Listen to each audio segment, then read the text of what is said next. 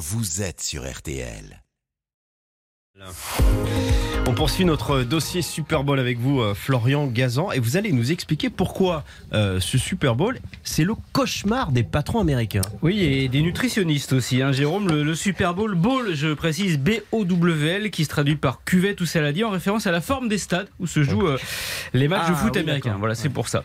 Deux Américains, donc, sur trois ont regardé. Neuf des dix meilleures audiences de l'histoire de la télé américaine, ce sont des Super Bowls. C'est absolument incroyable, ce- ce- cette histoire de, de Super Bowl. Martial l'a dit, plus de 100 millions de, de téléspectateurs Ouais. de moyenne. Et donc pourquoi c'est le cauchemar des patrons américains? Eh ben parce que le problème c'est que ce matin en moyenne 7 millions d'Américains vont se faire porter pâle et ne pas aller euh, bosser, ce qui représente un manque à gagner estimé à 1,3 milliard de dollars pour les entreprises. Martial vient de s'évanouir.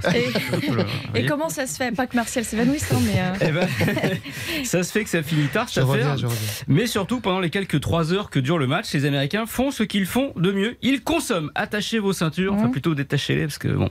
1,4 milliard d'ailes de poulet avalées, 12 millions de pizzas, 14 000 tonnes de chips, plus de 4 000 tonnes de popcorn. Ah là, c'est Cyril Lignac qui vient de s'évanouir.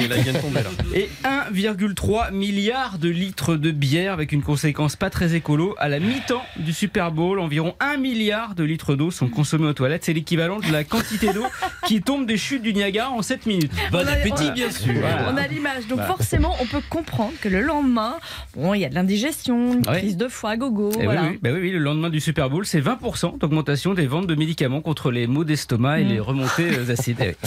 Mais c'est comme ça, de toute façon, les patrons américains ne peuvent pas lutter. La preuve avec ce sondage réalisé par Fox Sport, écoutez bien, 19% des Américains interrogés y affirment qu'ils n'iraient pas à l'enterrement d'un proche pour ne pas rater le Super Bowl. Oh, les moche. Et 15% préféraient le regarder plutôt que de fêter l'anniversaire de leur gamin, qui du coup aurait les Super Bowls. Euh, donc les, les- les grands gagnants, à part les, les joueurs qui Oui. remportent le Super Bowl, évidemment, ce sont les géants de l'agroalimentaire en fait. Voilà, et donc les géants de la musique aussi, hein, grâce au fameux show de la mi-temps. Cette nuit, c'était Rihanna, mais par le passé, il y a eu Michael Jackson, Madonna, Beyoncé, Bruce Springsteen.